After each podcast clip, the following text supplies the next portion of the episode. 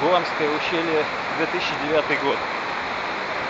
Мы только что приехали из Краснодара в такси в Гуамку, такой населенный пункт, типа деревни.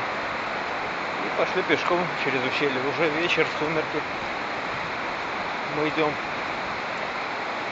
по дну ущелья вдоль заброшенной узкоколейки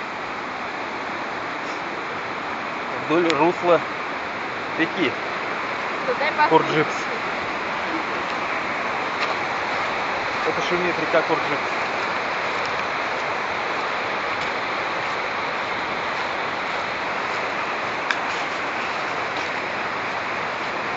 Скоро стемнеет, а нам идти еще, наверное, километров 8. Такие дела.